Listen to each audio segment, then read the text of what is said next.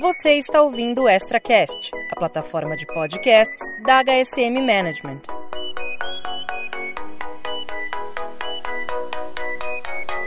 Olá, seja muito bem-vindo, seja muito bem-vinda. Estamos aqui no nosso sétimo episódio do podcast Pé na Estrada com o Cliente. Sétimo episódio, gente. A gente já está chegando próximo aí do, do final da nossa primeira temporada.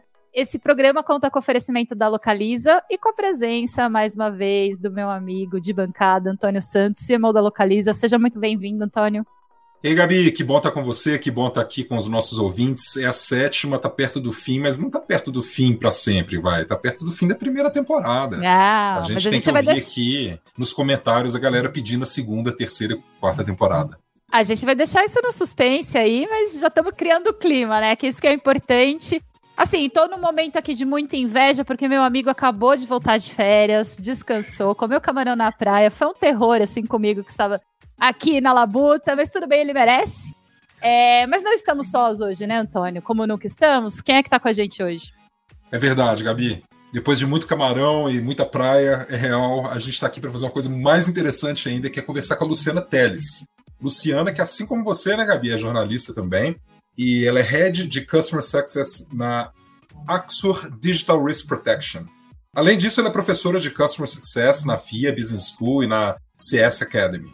A gente deu até uma hackeada no LinkedIn dela e a gente viu que ela é palestrante sempre que dá, mentora sempre que pode. Mas em vez de ficar falando aqui da Luciana, eu vou convidar ela, por favor, se apresente aqui para a turma, Luciana. Fala pessoal, fala Antônio, fala Gabi. Primeiro é um prazer estar aqui com vocês. Eu, bom, eu amo falar de cliente, né? Acho que já é um bom spoiler, né? O tema cliente é um tema que me cerca há mais de 12 anos. Então, bom, sou formada em jornalismo, sou especialista em CS, trabalho com CS há 8 anos, mas como relação de consumo há mais de 12. É, hoje sou head de CS aqui da Axo, como você falou, é, que aqui é um baita desafio, porque o meu dia a dia é provar resultado, né? Atender meus clientes que sofrem com fraudes digitais. Então, e cada vez mais crescente aqui no Brasil, né, gente? Estou contando um pouquinho de mim, é basicamente isso.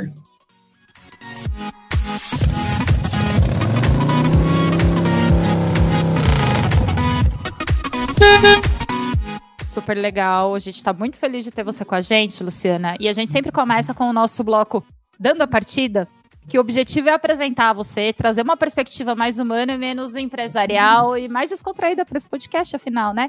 O nosso ouvinte ele está bem acostumado a, a, ouvir nossos entrevistados contarem como aconteceu sua chegada ao mundo do Customer Success e Customer Experience. É, como você passou do jornalismo para a área que se atua hoje, né? Jornalista como eu, gente, foi fazer o que nessa área? E como o Customer Success surgiu na sua vida profissional? Gabi, eu não sei você, mas quando eu escolhi a faculdade, eu queria mudar o mundo. Meu, meu critério para escolher o jornalismo foi que eu queria, de alguma forma, dar voz para aquelas pessoas que não eram ouvidas, né? E acho que nada mais cliente do que isso na ponta. Então, durante muito tempo, eu, é, na faculdade, enfim, depois de formada, eu busquei posições que me permitissem dar voz para as pessoas. Mas depois de um tempo, a gente percebe, né? A gente é, é jovem, é um negócio que sonha alto, e que bom que a gente sonha alto, né? Mas a gente percebe que, bom, não é o curso que vai fazer eu mudar o mundo, né? Não é uma, uma disciplina né, é, acadêmica que vai me fazer mudar o mundo. E aí, logo depois, quando eu, quando eu resolvi fazer uma, um curso de extensão em marketing fora do Brasil, eu fiz um curso de extensão em marketing no Canadá, e, e quando eu voltei, eu falei, gente, olha, eu quero trabalhar com relacionamento. Eu, eu não sei exatamente o que, que, é isso ainda, porque pouco se falava sobre isso, né? Ainda como hoje, é, um, que é, é, muito legal ver o trabalho de vocês, porque ainda é um tema polêmico, né? Ainda é um, um tema incipiente de conteúdo. É, mas eu falei, bom, é isso que eu quero fazer. E aí, depois de trabalhar numa empresa de tecnologia para atendimento ao cliente, que aí eu vi na pele como é que funciona na prática a relação mesmo, né? O dia a dia de uma operação. A mosquinha picou e eu falei, pronto, é isso. Esse aqui é, é a minha, o meu legado para o mundo. Eu não vou conseguir acabar com a fome na África, eu não vou tirar as pessoas da pobreza, enfim, mas eu vou deixar uma, eu vou tentar construir uma relação de consumo muito mais próxima e transparente do que a que existe hoje, né, no nosso país. É isso que eu faço desde então, eu buscar essa entrega de valor para o mundo. Que interessante. E quando você fala sobre, primeiro, sua experiência internacional, no princípio, é, dessa migração de carreira, né, e faz também uma perspectiva é, sobre mudar o mundo, é, eu te faço uma pergunta com relação ao Brasil. Como que você acredita que assim a, a evolução de CX e CS aconteceram no Brasil. A gente já é um, um país realmente customer first, a gente já já tem um olhar maduro, em perspectiva especialmente com outros países? Como você vê isso? Olha, eu acho que a cada dia que a gente dorme e acorda, a gente está dando um passinho a mais em relação a isso, mas ainda falta muito. Então, se alguém me pergunta assim, ah, o país é um país maduro em customer centricity, né, de colocar o cliente no centro? Não, a gente não é. Boa parte das iniciativas que a gente tem aqui no Brasil, elas são motivadas pela questão da sobrevivência, né? As empresas descobriram que no modelo que a gente tem hoje de negócio, né, da recorrência, do, do longo prazo, né, o perfil de consumo que a gente tem que mudou muito nos últimos anos, principalmente por conta do Covid também, é, é uma questão de sobrevivência elas terem é, uma, uma relação é, afetuosa, né, um vínculo emocional com os clientes, que elas consigam provar resultado e que tudo isso seja muito simples para o cliente, né, o atrito seja muito baixo. Então, assim, quando a gente pensa na maturidade do nosso mercado, ele é muito motivado, lógico, por uma questão de sobrevivência, e acho que tem muito a ver também da, da questão macroeconômica, né? Desde que eu entrei nisso, a gente já passou por quatro crises macroeconômicas. A gente fala do Covid agora porque né, estamos aqui vivendo, mas assim, ser empresário, Antônio, no nosso país, é viver a cada dois anos uma crise macroeconômica, né? Então, a gente também vive um desafio geral da economia de, de conseguir fazer investimento, mas o que eu percebo é que, assim, as empresas descobriram que é uma questão de sobrevivência. Elas descobriram que as empresas que têm se destacado no mercado, e aí a gente tem N exemplos de N mercados, né? Então, bom, a gente tem os bancos tradicionais, que eram ali é, um monopólio, né, de serviços e de produtos, e que surgiram outras marcas que reinventaram a forma de fazer isso. E o que é mais doido é que elas reinventaram entregando o mínimo, né? É, não precisavam reinventar a roda, eles não, não, criaram nada super mega diferente, eles só entregavam o mínimo que as pessoas esperavam dos bancos tradicionais. Em todos os mercados a gente tem exemplos como esse, em todos. As cozinhas as a service, a gente tem, gente, acho que essa questão da, da necessidade do negócio ser customer first, né, ser customer centricity, cada vez mais é, ganha espaço no nosso país, mas ganha espaço justamente porque é uma questão de sobrevivência.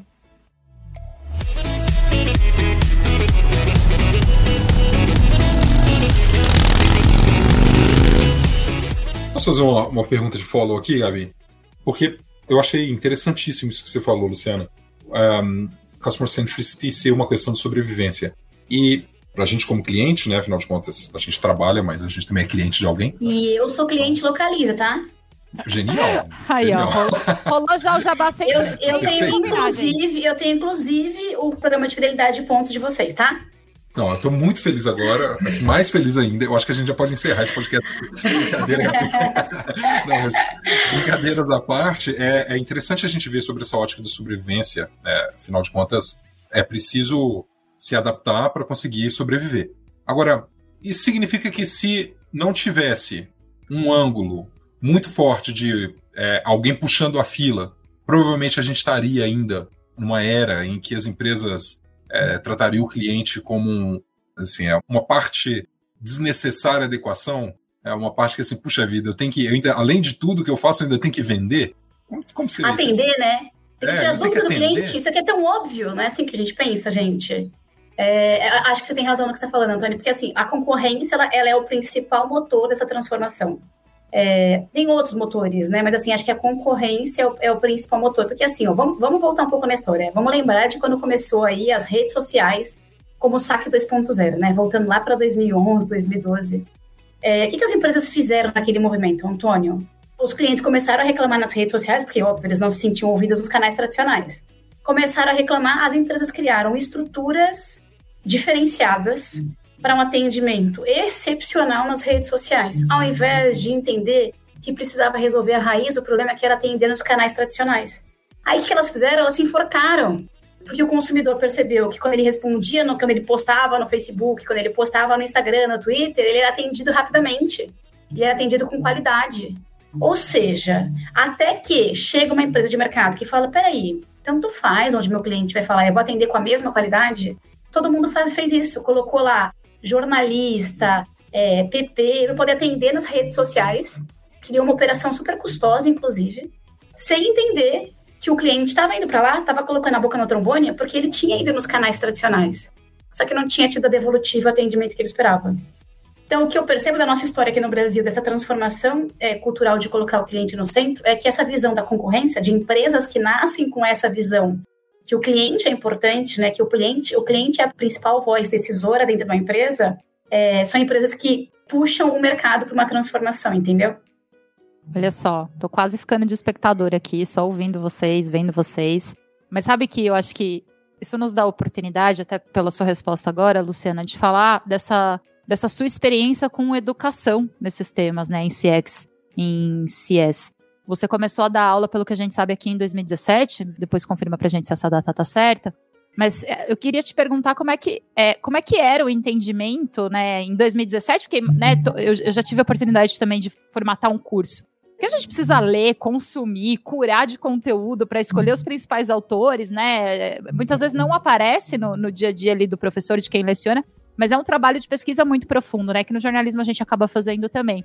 É, imagino que você deve ter pesquisado muita coisa e, né, com esse salto para 2021, o que, que você observa de diferente, né? Em literatura, em tudo que tem hoje disponível para consumo, principalmente também de cases brasileiros, se você puder comentar para a gente, vai ser legal. Conto sim, Gabi. Primeiro que assim, ó, quando eu decidi trabalhar com isso aqui, eu sempre fui uma péssima aluna no colégio, tá, gente? Tem uma, tem uma história engraçada. Eu sempre fui péssima aluna no colégio. Mas quando eu decido que, é, que é esse o caminho, quando eu escolhi que era isso que eu queria fazer, eu falei, não, eu quero estar sempre perto dos melhores, eu quero aprender com os melhores.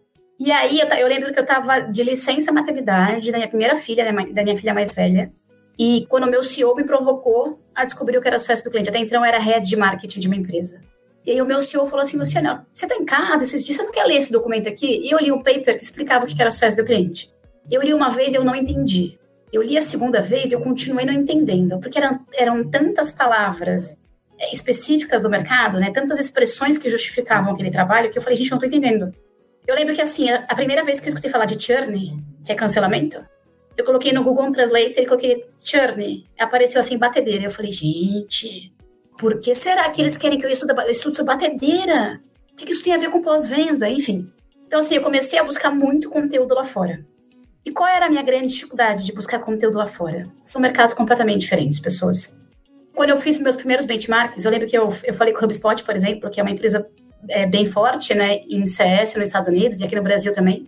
E aí eu falei com eles, eu falei, me conta como é que é a estrutura da área. Eles tinham 310 pessoas, eu tava sozinha lendo o que, que era aquilo, entendeu?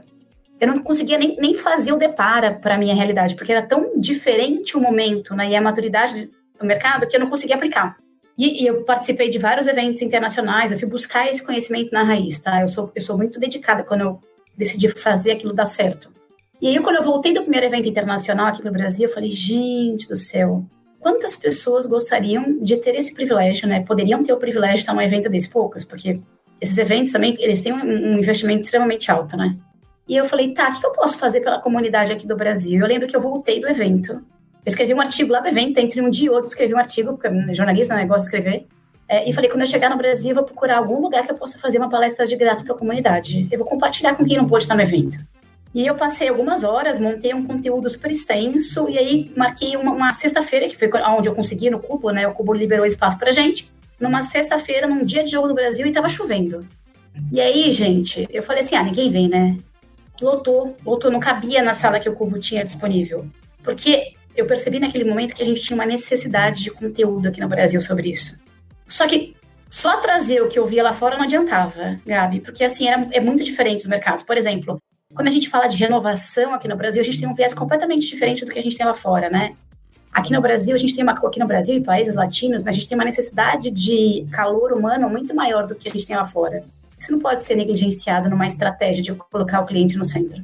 Então, eu comecei a pensar em como é que a gente podia fazer o deparo para o mercado brasileiro, né? E é assim que eu, que eu começo a ensinar isso aqui para o Brasil, né?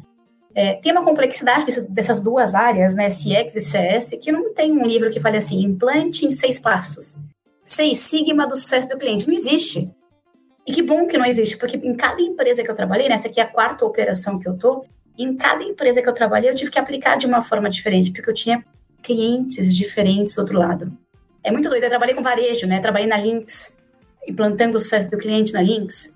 E o cliente do varejo é completamente diferente do cliente de cibersegurança que eu tô hoje.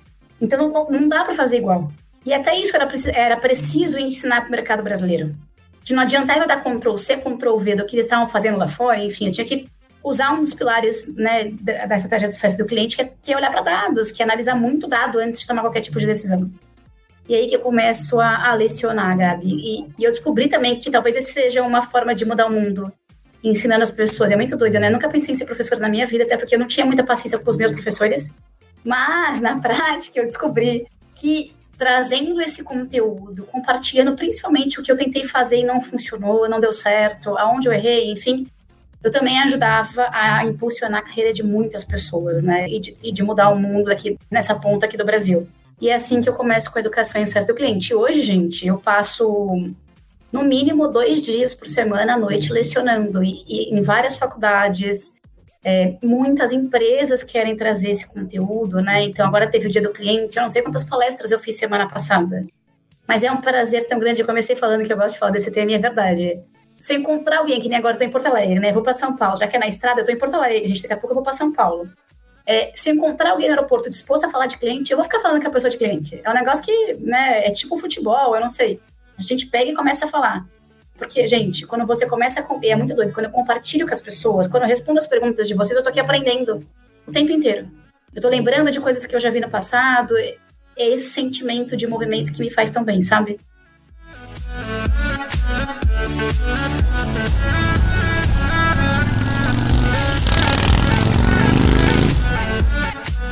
Interessante. E imagino que isso deve se refletir também na forma como você dá aula, né, Luciana?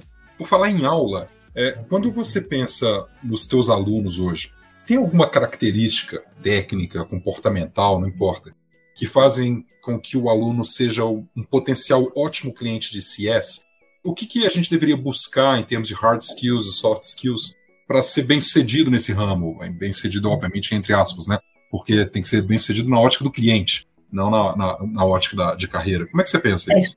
A gente fala tanto de cliente que meu amigo falou cliente de sexo, mas ele quis dizer um profissional de sexo, não é mesmo? É porque cliente tá na veia, né, André? É, tudo bem, tudo é. bem, é porque tá na veia, Antônio. Eu, eu peguei, fica tranquilo que os nossos ouvintes também vão pegar, tá tudo certo. Combinado, combinado. É, eu acho que assim, ó, primeiro que as características do profissional mudam muito de acordo com a cooperação, tá, Antônio? Mas de forma geral, o que a gente espera de uma pessoa que trabalha com, né, nessa posição de, de customer success é que ela tenha, primeiro, uma visão muito boa analítica.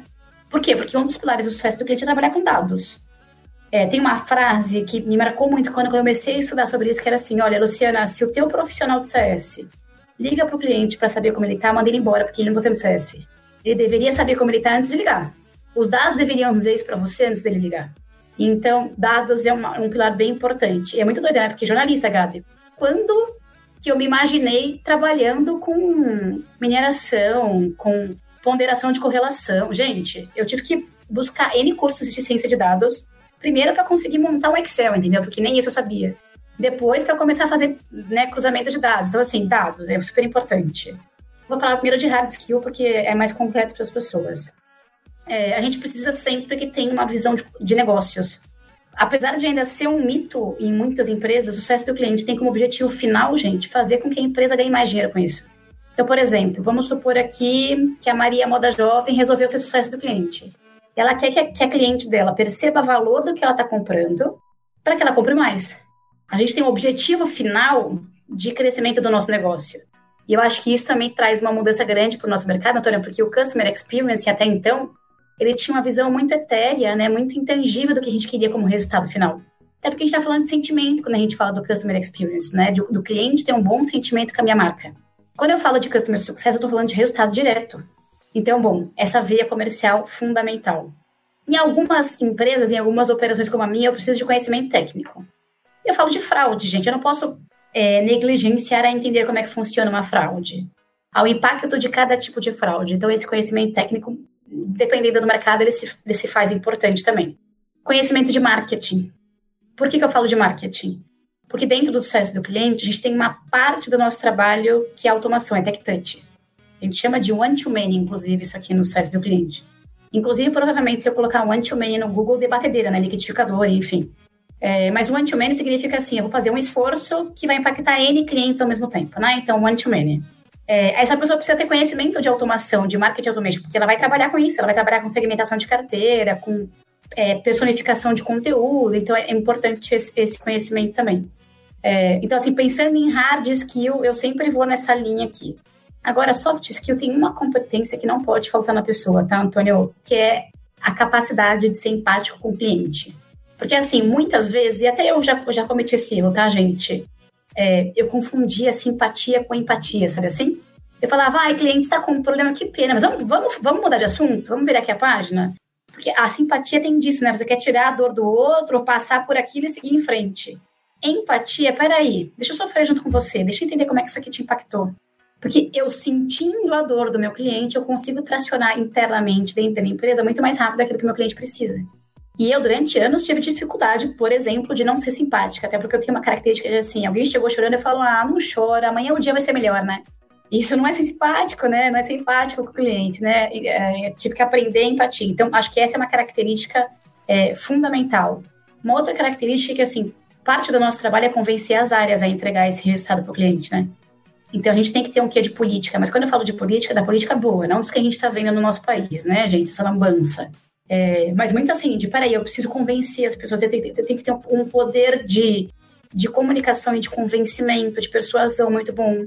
Eu tenho que saber trabalhar em equipe, saber flexibilizar a hora que eu vou recuar e a hora que eu não vou recuar. Então, essa, esse sentimento de, peraí, estou sempre conquistando a confiança das pessoas em prol do resultado do meu cliente é fundamental. E é um desafio equilibrar isso com a empatia. Porque quando você começa a sentir a dor do cliente, o que você tende é trazer essa dor maximizada para dentro de casa, né? Querer matar as pessoas que estão dentro de casa, né? Assim, então, esse soft skill de conseguir ser político, né, na pureza dessa palavra, é super importante. E aí também depende muito da, da empresa que você está, do mercado que você está. Então, aí você vai trazendo outros, outras competências, tá? Olha só, eu já passei por algumas experiências profissionais, sempre com viés de fazer um pouco de cada coisa, então já fui RH também. E aí eu tô te ouvindo, Luciana, como se eu estivesse abrindo uma vaga nova e já pensando aqui desesperada, do tipo, meu Deus, eu preciso achar um unicórnio, né? Como faz? Então, eu nem essa pergunta não estava no radar, viu, Antônio, para você não ficar bagunçada aí, mas eu queria te perguntar, é, até pelo que você ouve das empresas dos clientes, que caminhos as empresas têm buscado para que. Porque esse profissional. É, a gente faz o máximo, né, quando a gente está com um olhar de RH, de recrutamento, para trazer ele mais pronto possível, mas ele não chega com todas as competências, né? Qual que é o papel do profissional? Qual que é o papel da empresa? Como é que você vê essa questão aí? Eu acho que quando eu penso em formatação de time, até por conta disso que você falou, Gabi, não tem uma faculdade que prepara um CS, né? Que curso que eles vão estudar para poder saber fazer tudo isso aqui? Eu acho que, assim, eu gosto muito de ter no meu time mix de pessoas. Em todas as empresas que eu trabalhei, eu tinha esse mix, porque eu acho que eles vão, é, de uma forma muito orgânica, aprendendo uns com os outros e trazendo o melhor que eles têm. Então, por exemplo, quando eu estava na Lynx, eu tinha a maior parte do time que era de serviços, né? Então, entendia tecnicamente, mas comercialmente era muito fraco. E tinha ali um terço do time que era comercial puro, comercial na veia. Então, que não, também não entendia muito da parte de serviços, né? O back-office de uma operação. Quando você coloca essas pessoas juntas para trabalhar, elas vão, lógico, mesclando competências, né? É, então, eu sempre tenho que trabalhar com, com um mix no meu time. E, gente, a gente está numa carreira, a gente está falando de uma carreira muito nova. Que eu mesmo, quando eu vou para os eventos, quando eu estou lendo algum conteúdo aqui, eu fico pensando qual é o próximo passo, porque, assim, não está maturado ainda, não é a linha de chegada. É, então, assim, o líder que está tá contratando, e eu estou falando de qualquer posição, né, mas está contratando para CCS, Head de CS, analista de CS, esse líder que vai responder por isso, ele tem que ter consciência de que algum desenvolvimento vai ser necessário ser feito nessa pessoa. Então, mesmo quando eu contrato, que nem agora aqui na Axor, eu comecei montando com pessoas internas, né? Lógico, já traz o conhecimento de mercado que para mim é muito importante. Quando eu contrato lá de fora, eu tento pegar assim, peraí, essa pessoa conhece bastante de segurança da informação, mas não conhece de vendas? Vendas eu consigo ensinar. Ah, não, peraí, olha, conhece de segurança da informação, conhece de vendas, mas não sabe trabalhar com dados? Pô, dados a gente consegue aprender também. Então, eu tento pegar o máximo de competências que eu consigo encontrar prontas no mercado, mas eu nunca contratei alguém que sabia de tudo, tá, Gabi? Eu nunca tive esse privilégio de encontrar um profissional, mesmo dando esse monte de aulas, que soubesse de tudo. A gente tem sempre que ter um, um desenvolvimento, até por conta dessa característica de que cada operação de sucesso do cliente tem o seu, o seu perfil ideal de, de profissional, tá? E quando eu falo de, de área, eu tô falando inclusive de carteira, né? Imagina que um, um CS que atende grandes contas, tem competências comportamentais e técnicas diferentes de um CS das pequenas, que tem 700 clientes para poder é, é, cuidar, entendeu? Então, assim, dependendo, inclusive, dessa complexidade interna, você busca competências diferentes, né? E, gente, hoje, se você que está ouvindo a gente fala, putz, é isso que eu quero ser, gente, tem muita informação qualificada hoje no mercado. A gente consegue buscar conteúdo, a gente consegue fazer benchmark. A comunidade de CS e de CX aqui no Brasil é uma comunidade super forte que se ajuda que faz benchmark, que marca de bater papo para poder trocar ideia, figurinha. Então, quem quer se desenvolver, quem quer abraçar, e assim, CS hoje é a quarta carreira que mais contrata no LinkedIn, né? Pesquisa do LinkedIn. Então, olha só, quem quer migrar de carreira e vir para esse, esse lado da força, consegue buscar conteúdo, consegue buscar conhecimento, trocar com pessoas, e assim, a infinidade é, de possibilidades é, é um desafio mesmo para quem contrata. Imagina meu time de people aqui da Axo, porque é cada desafio que a gente vive, Gabi. Não, eu imagino que os desafios são múltiplos. E é interessante que como você junta as três perspectivas, perspectiva de ensinar sobre o tema, de trabalhar sobre o tema e, obviamente, perspectiva de cliente, porque todos nós somos, você consegue ter uma visão completa sobre, é, sobre todo o ciclo, né? Minuto Localiza. Seu melhor caminho é o próximo. Eu consegui um emprego na pandemia e, com o retorno das atividades presenciais, comecei a viajar pelo Brasil para atender os clientes. Quando cheguei ao aeroporto de Cuiabá, fui direto na Localiza para alugar um carro para a segunda parte da viagem. Quando falei para qual cidade iria, a atendente da Localiza me aconselhou a fazer um upgrade e pegar um 4x4. Eu achei um exagero, mas ela conseguiu um desconto e eu acabei aceitando. Quando devolvi o carro dois dias depois, eu não sabia nem como agradecê-lo.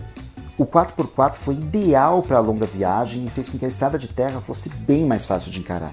Minha coluna agradeceu demais. Olha, de experiência do cliente, a Localiza entende. A Localiza é comprometida com o melhor atendimento aos clientes, de ponta a ponta.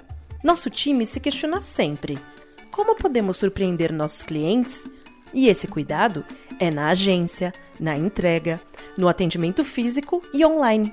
Sempre que precisar de mobilidade, a Localiza te ajuda a chegar lá, com segurança, antes mesmo de pegar no volante, sem dor de cabeça nem burocracia. E para você que não quer pegar fila nem passar pelo balcão, o Localiza Fast, presente no app da Localiza, permite aluguel e retirada de carro no modelo 100% digital. É mais agilidade, conveniência e mobilidade para você.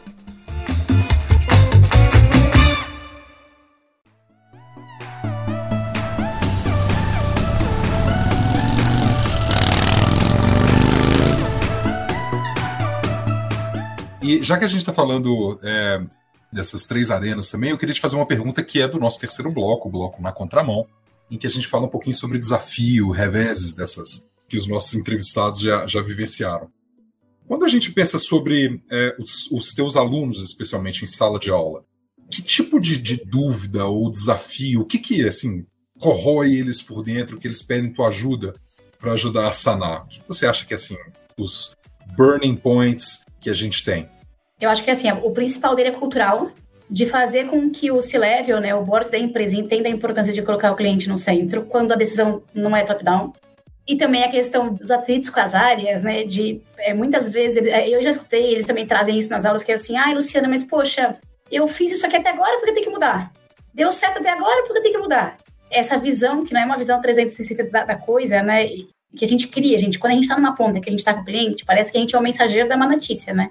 Por isso que eu sempre defendo que o sucesso do cliente tem que ter esse viés de expansão, de crescimento de receita, até poder ter a, a, o lado positivo da moeda, né, da relação do, de consumo ali.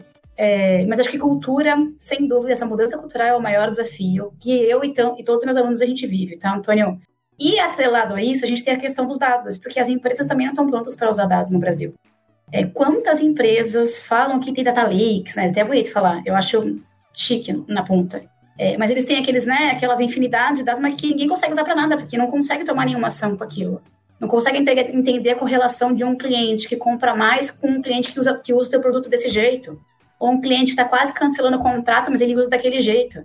Então, assim, as empresas não estão prontas para usar dados. Elas tomam decisão ainda, e eu estou falando de todos os níveis, baseadas em percepções, em um que um grande CEO imaginou, ou algum investidor que trouxe aquela, aquela pulguinha, aquela ideia, enfim, sem olhar para os dados. Então, esse também é um, é um segundo desafio que a gente vive todos os dias, viu, Antônio?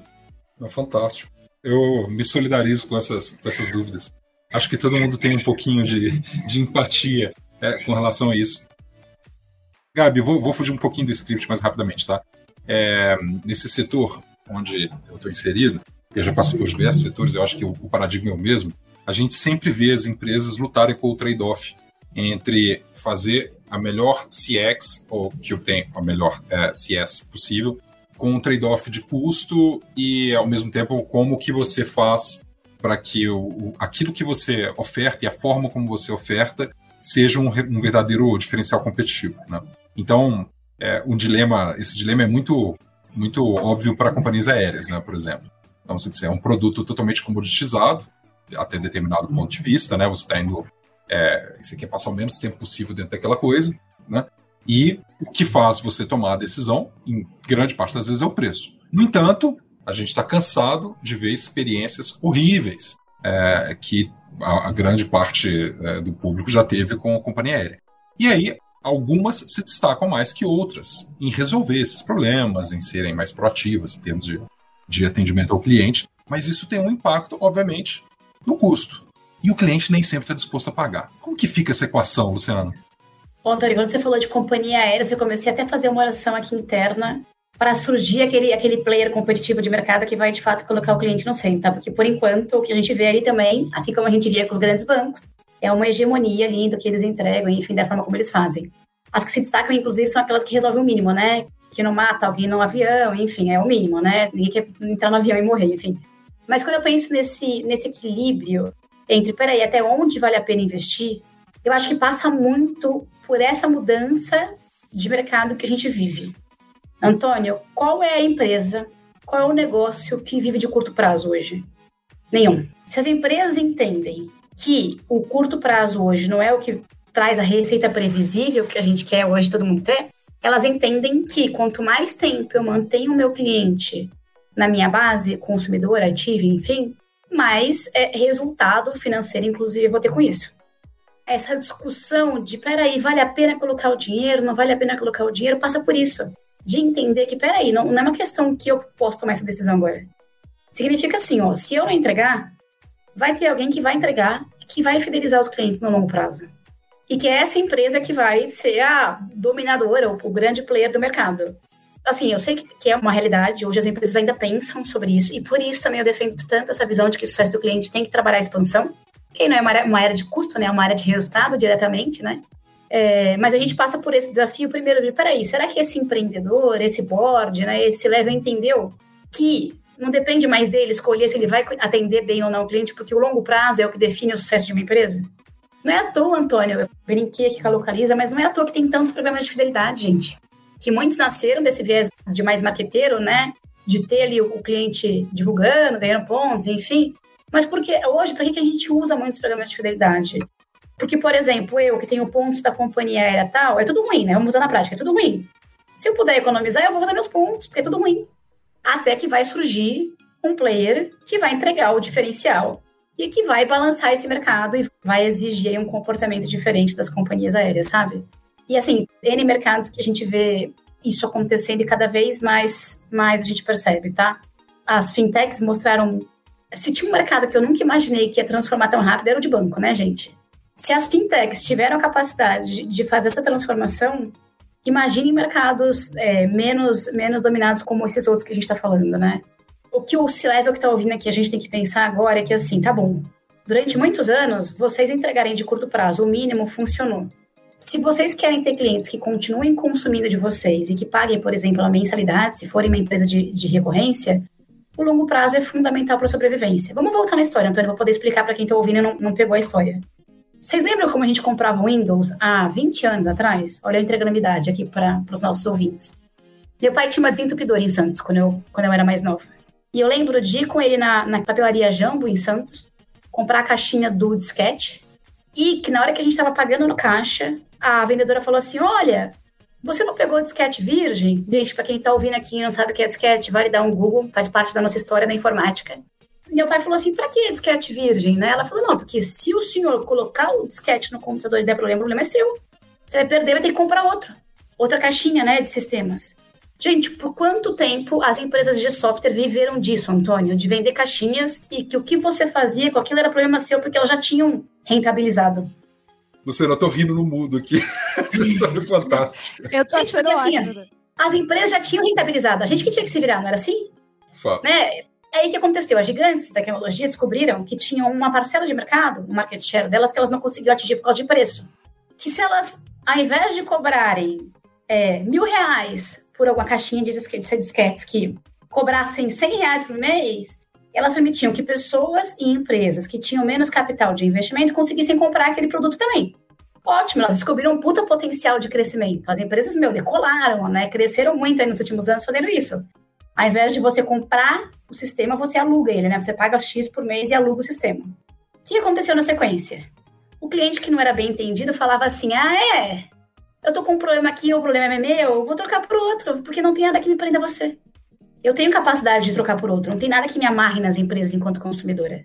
E aí o que aconteceu? As empresas começaram a perceber que elas estavam perdendo dinheiro ao invés de ganhar com isso. Por quê? Porque elas, nos primeiros meses, elas não tinham lucratividade com aquele cliente. Elas precisavam do longo prazo para lucrar com aquele cliente. Se o cliente cancela, elas têm prejuízo financeiro. Então, assim, quando a gente pensa em relação de longo prazo, gente, não é uma visão purista do mundo, de ah, que legal, vamos dar as mãos e. Né? Não é isso.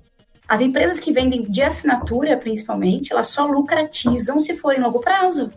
As empresas que demandam de compras recorrentes, que não são assinaturas, mas que demandam de compras recorrentes, elas lucratizam no longo prazo. Então, é daí que nasce essa necessidade, entendeu, Antônio? De olhar o cliente e colocar o cliente no centro. Concordo integralmente contigo, Luciano. Foi uma ótima provocação. A gente aqui também, é, com o modelo de carro por assinatura, é justamente essa transição que as companhias de produção de software passaram há 20 anos atrás. Está acontecendo agora com o mercado automotivo, né? É você isso. deixar de comprar para você assinar e ter o, o bem de, com o tempo de utilização que você decide. E realmente a questão é maximizar o lifetime value. O cliente fica contigo, em vez de ficar contigo comprar um carro, daqui a pouco ele vai é, querer optar por outro modelo, ele vai ficar contigo uma assinatura, duas assinaturas, ao final ele vai ter, ser teu cliente 30 anos.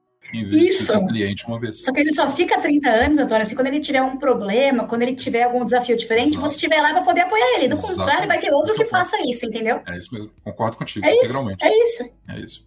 Sucesso, eu adorei. Eu adorei lembrar dos disquetes, gente. Eu gravei muito Eu não trabalho. conheço isso, tá? Eu não Ah, sei o que vai, é. Antônio. Ah. Gente, quantas vezes a gente copiava as coisas com medo de perder, né? Porque se desse errado, não, não tinha atendimento, não tinha nada. Formatar Verdade. disquete. é uma coisa Nossa. Colocar o Nossa. imã, você lembra que se colocasse o imã, ele formatava? Aí você perdeu o seu Windows, perdeu o seu pacote de Microsoft, que nunca mais tinha dinheiro para comprar, gente. Era caríssimo, inclusive, né? Vale, Pois é, pois é, é um investimento gigante.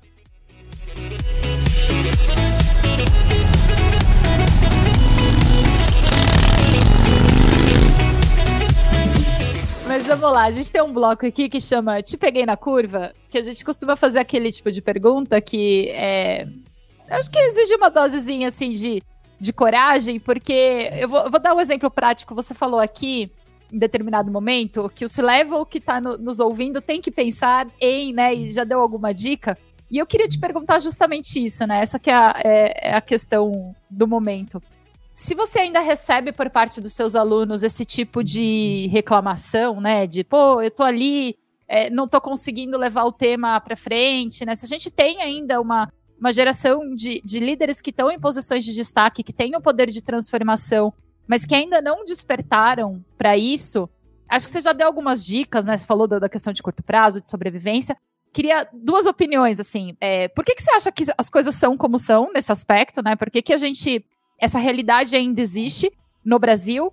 E o segundo ponto, para a gente é, trilhar essa, esse caminho da educação, que é uma bandeira que você defende até por lecionar, se também tem uma questão de educação aí, né? Talvez da, da alta liderança achar que não precisa, que já sabe de tudo no- e não precisa se informar. Como é que você vê essa relação da alta direção com, com a educação no tema? E é muito doido, Gabi, porque para mim os dois temas, as duas respostas estão próximas, tá? O que eu acho que falta em muito empreendedor e muito é, é humildade intelectual. De verdade. Quantas vezes eu entrei em reuniões em que parecia que aquele profissional tinha tido uma aquela ideia eureka durante a noite, que ia mudar tudo e que ele acreditava que aquilo lá era nossa esteira, enfim, não sei o quê, só que ele não, não se colocava na posição de ouvir o mercado e entender o cliente. Eu vejo assim, e aí eu acho que também vai, vai levar um tempo para a gente chegar no ponto de equilíbrio disso. É, o que eu vejo muito é essa visão ainda muito centrada na empresa e nesse empreendedor, nesse profissional na tomada de decisão, sabe? Parece que só ele conhece, que só ele entende do mercado. E sendo que tem na ponta, sei lá, milhares de clientes que estão pagando por aquilo que também conhecem, que também vivem aquilo todos os dias, sabe? É, então, eu acho que assim, as duas respostas elas, elas passam muito por isso, de tirar essa, essa visão um pouco humilde de que eles conseguem é, direcionar o mercado e entender o que, que o nosso cliente precisa, onde está doendo no cliente. Uma coisa que eu já comecei a fazer com todos os clientes é entender, tá bom, como é que vai ser 2022? Como é que você está se planejando para 2022? Quais são suas metas para 2022? Porque se eu entendo como é que esse meu cliente está posicionado, a chance de eu acertar, inclusive sobre aquilo que eu vou ofertar para ele é gigante. Eu não preciso reinventar a roda. Eu posso só ouvir as pessoas, sabe? Muitas vezes o que eu acho é, é que falta muito, inclusive nos meus cursos, Gabi, já que o negócio é, é, ter coragem aqui nessa resposta, muitos alunos me perguntam assim, pô, Luciana, eu tô numa empresa, eu já falei várias vezes, né, para a diretoria que o cliente está insatisfeito, é, que o cancelamento está muito alto, né, que o churn está muito alto, mas parece que isso não é importante, parece que o mais importante é trazer novos clientes ou é, investir no produto. E eu sempre respondo para eles, muda de empresa. Porque enquanto esse perfil, enquanto a gestão não entender, gente, que tá bom, ele, e normalmente os gestores são pessoas que têm mais de 40, né, 50 anos. Tem uma geração nova vindo aí, que nem eu e o Antônio, que a gente tem o quê? 30 no máximo, né, Antônio? Mas tem uma geração de, de decisores um pouco mais antiga que também não, não calçou a sandália da humildade para poder se atualizar, né? É, então, quando eu escuto isso nas minhas aulas e eu vejo que as pessoas estão brigando contra isso, né? Isso, isso, isso cansa demais, isso é, desgasta demais a pessoa que acredita nisso. Eu falo, gente, procura algum lugar em onde as pessoas acreditem que isso é importante. Que você não precise convencer o board de que isso é importante. Eu não sei se vocês viram, mas a Ford lançou uma pesquisa do porquê que as principais startups fecham, né? Eles perguntaram para os empreendedores, né? Ah, por que, que você fechou? E, gente, tem assim, sei lá, deve ter umas 15, 16 justificativas antes do, da porcentagem que falou assim: ah, a gente não ouviu o cliente, né? Mas olha só, o primeiro, o primeiro tema é não enderecei uma necessidade de mercado. Aí o segundo, o terceiro, sei lá, não vou lembrar de cabeça, mas ah, o pricing não era competitivo. O que, que você fez? Você não ouviu o cliente na ponta. Aí tinha assim, ah, eu fiz um produto, um, é um produto pobre. O que, que você, o que, que você fez? E é muito doido porque eles estão justificando o fracasso deles, porque eles fecharam, sem ainda entender que eles fecharam porque eles não ouviram o cliente. Então, assim, se você que está ouvindo a gente aqui é se leve, enfim, vamos parar de justificar o universo, o Covid, né, o, nosso governo, enfim, pelo, pelo que dá errado, e vamos começar a entender que pode estar dando errado no teu negócio porque você não está ouvindo o cliente. Porque senão vem aquelas muletas, ai, não enderecei uma necessidade de mercado. Cara, eu não sei como é que alguém empreende sem validar se tem algum cliente para aquilo, entendeu? Se de fato resolve o problema do cliente. Luciana, na, quando a gente está fazendo algum texto, né? Você sabe ser jornalista, na nossa hierarquia de informação, essa justificativa é o assunto, mas o tema continua sendo, né? Não ouvir o cliente. Então, essa é uma questão mesmo de agrupamento que, que dá para tirar essa conclusão fácil, fácil. Super legal. É isso, não é isso. Tipo, ah, por que, que você tá acima do peso? Ah, porque eu tenho um problema de tiroide. Mentira, é porque você come, entendeu? 90% dos casos é mentira, gente. Eu agora, né, enfim, fiz uma bariátrica em 2018, sou magra. Mas eu fui em N médicos antes e os médicos perguntavam: você come demais? Eu dizia: não. É que acontecia? Era um milagre? Um milagre da multiplicação da caloria no meu corpo, gente? Não, né? Era óbvio que eu comia demais, eu só usava muleta porque me incomodava o assunto. Me incomodava saber que eu não conseguia fazer aquilo. Então, o, líderes que estão aqui ouvindo, se vocês estiverem enfrentando problemas, não é porque o concorrente é melhor que vocês. Não é porque o mercado está ruim, não é porque, enfim, a crise econômica, é porque vocês não estão ouvindo os clientes, tá? Porque senão vocês encontram solução para todos os problemas que vocês têm. Brilhante, Luciano. Eu adoro o tom provocativo da tua fala. Eu, inclusive, é, assim, em perspectiva, tem uma, uma frase célebre que é atribuída ao Steve Jobs. É, não me pergunte se é realmente dele ou não, em que alguém, é, ao entrevistá-lo, e ele disse que é, se tivessem perguntado é, para os clientes o que eles queriam antes da invenção do carro, eles diriam é, um cavalo mais rápido. Então, que foi da inova inovação e da inventividade das pessoas que não ouviram o cliente que foi criado o carro. Uma grande mentira. A primeira coisa. É, tá, isso é, é mentira. Fez a pergunta errada para o cliente. Não, não, a pergunta está até certa. A pergunta tá certa. A, prim a, primeira coisa que está certa é que foi perguntar para o cliente. Então já está certo. Esse bom, tá bom. Que é ele queria. Já começou por aí.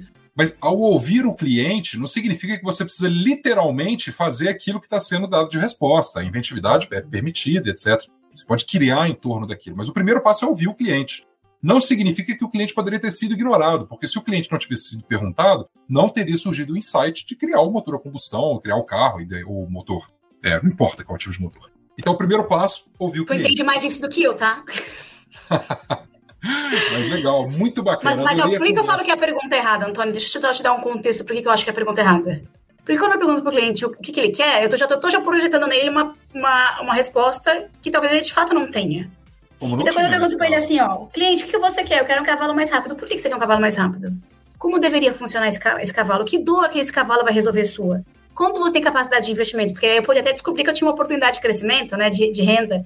Então, assim, quando eu falo dessa pergunta, essas frases elas prejudicam demais o nosso mercado. E quando demais. eu falo da pergunta errada, é que assim, ah, eu acho super legal, gente, esse centro de inovação. É, eu sou super a favor em N estratégias de inovação, mas elas têm que ser validadas e chanceladas pelos clientes. Se a Apple tivesse lançado o iPhone dele, dela e não tivesse vendido, eles iam continuar fazendo iPhone? Não. Concordo contigo, concordo. Então, assim, é a pergunta errada. É, ah, se, eu perguntar para metade dos meus clientes hoje, ah, o que vocês esperam que eu faça?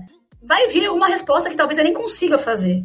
Porque eu preciso fazer perguntas, e foi o que eu falei antes. Eu, quando eu falo com meus clientes, eu pergunto assim: aonde está doendo? Como está doendo? Qual é a tua capacidade de investir no remédio para isso? Porque aí eu vou olhar para dentro da minha casa e falar: peraí, como é que eu resolvo isso na prática? Qual é o melhor que eu, que conheço disso aqui, da minha tecnologia, do meu sistema, posso resolver isso aqui?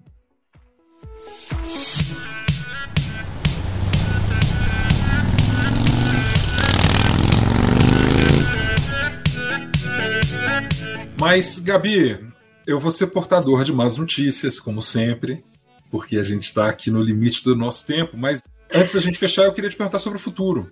Como que você enxerga toda essa aura em torno do tema evoluindo nos próximos anos? Como que você vê o futuro?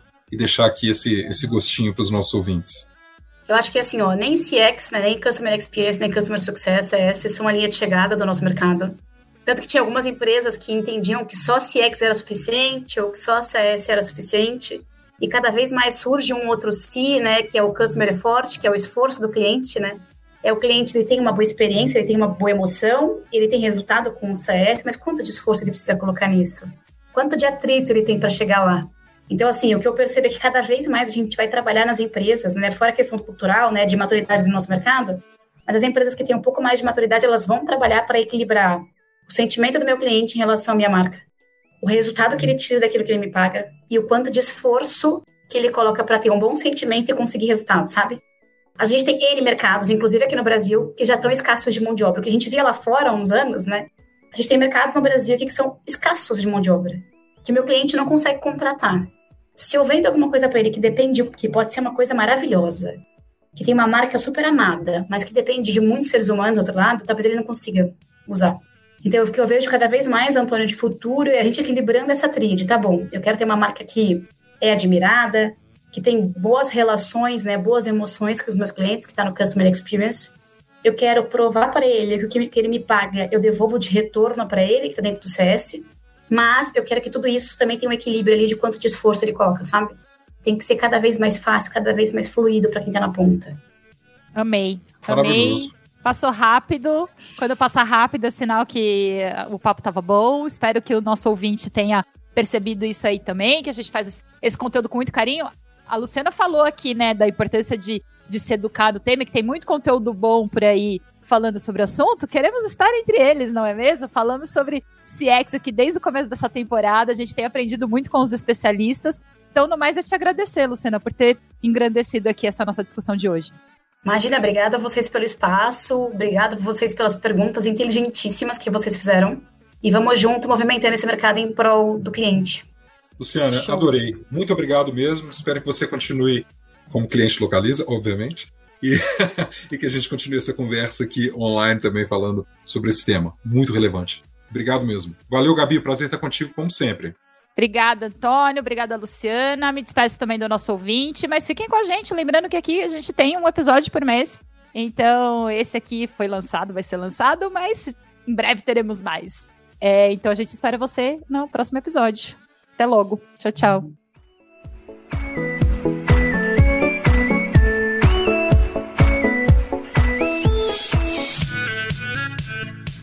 Você ouviu o ExtraCast, a plataforma de podcasts da HSM Management.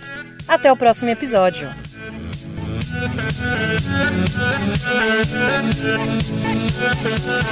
Música